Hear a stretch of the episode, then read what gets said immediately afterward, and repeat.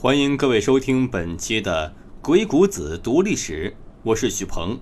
本期节目由蜻蜓 FM 播出。今天让鬼谷子告诉你：看破谎言，做好自己。我们都知道，人是善于伪装的动物。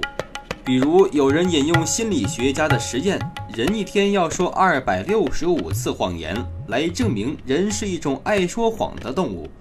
我觉得这本身就是一个谎言，甚至可以做成一道填充题。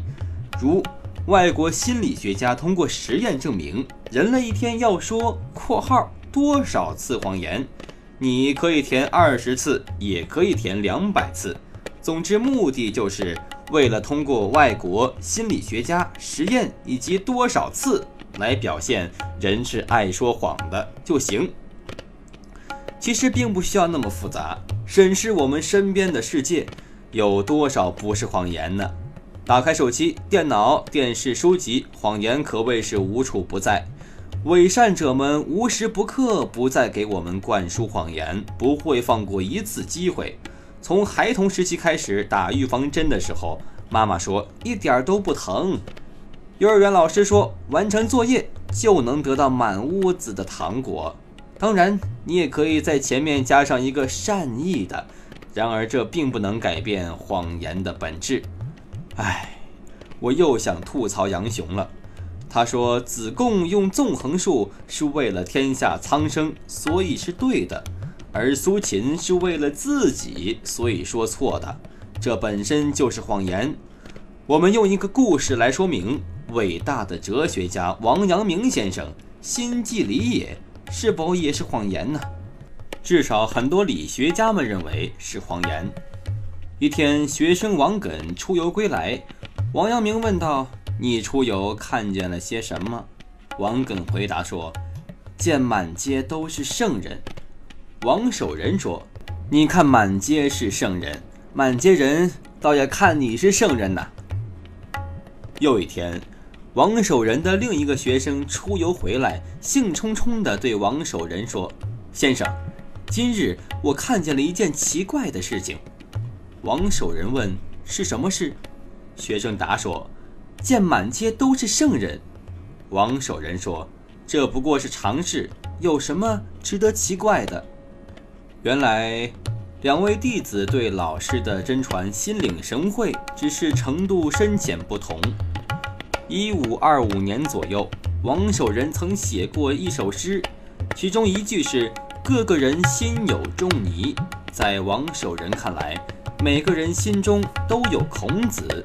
所谓“人胸中各有个圣人”，这是先天的。他在讲课中常向学生们灌输这种思想：圣人是封建统治阶级理想中最高的人性典范。只有孔子、孟子等少数几个人才能有这样的称号。王守仁及其弟子为什么说满街都是圣人呢？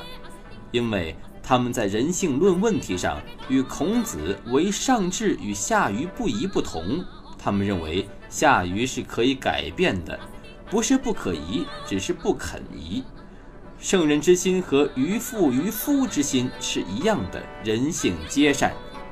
从某种意义上来讲，这样的说教比孔子和董仲舒等人的说法更有欺骗性。你瞧，王阳明又岂不是用圣人诱骗人从善吗？我们知道不可能人人都成为圣人，就如人人都不可能成为鬼谷子一样。但有时候给自己一个理由，努力钻研、刻苦学习了，就有可能成为圣人。嗯，想想哈，其实也挺美好的。最近我听过一句话，很有趣：人类无非就是靠利益捆绑在一起的会撒谎的动物。虽然很偏激，但是并非一点道理没有。孙子在《春秋兵法》中就说过：“兵者，诡道也。”兵法无非就是这一个“诡道”二字。其实。人与人之间又何尝不是呢？我的一个朋友前些日子对我说，他认识一个性格很刚烈的人，他媳妇儿被一个人欺负了，他居然主动示弱了。然而，另一个平时话不多、极其内向且软弱的人，却在工作上遇到问题时，毅然决然有了担当，甚至不惜辞职一走了之。听完朋友诉说之后，我只说了一句话：前者是老江湖，后者是愣头青。朋友听得云里雾里。其实，不管是所谓的老江湖，还是愣头青，所作所为无非是为了保护自己或者保护他人。你或许会认为后者是伟大的，但后者的成本代价也更大。而老江湖懂得随时进退，见机行事。当然，我真不是在歌颂前者，因为这个时代其实需要一些愣头青，他们有那股老油条们有没有的冲劲和胆识。那么问题来了，为什么老江湖平时给人感觉刚烈，而愣头青却给人感觉软弱？其实关键是因为他们的演技骗了。我们不去主观的挖掘为什么要这样，只是想表达，很多时候那句“眼见为实”可能也是个谎言，因为很多时候眼睛看到的未必就是真实情况。那么用什么看呢？用心看。也许只是有心，才能看到一些所谓的真相。我朋友不解地说：“难道我看见愣头青被人骂得狗血喷头，不是代表他软弱吗？难道我看见那个老江湖在众目睽睽之下说自己如何有个性、有性格，难道不是坚强的表现吗？其实你只看到愣头青被骂，却没看到他内心的坚强，而后者所谓个性的背后。”却是一个怯弱的灵魂，还是不懂？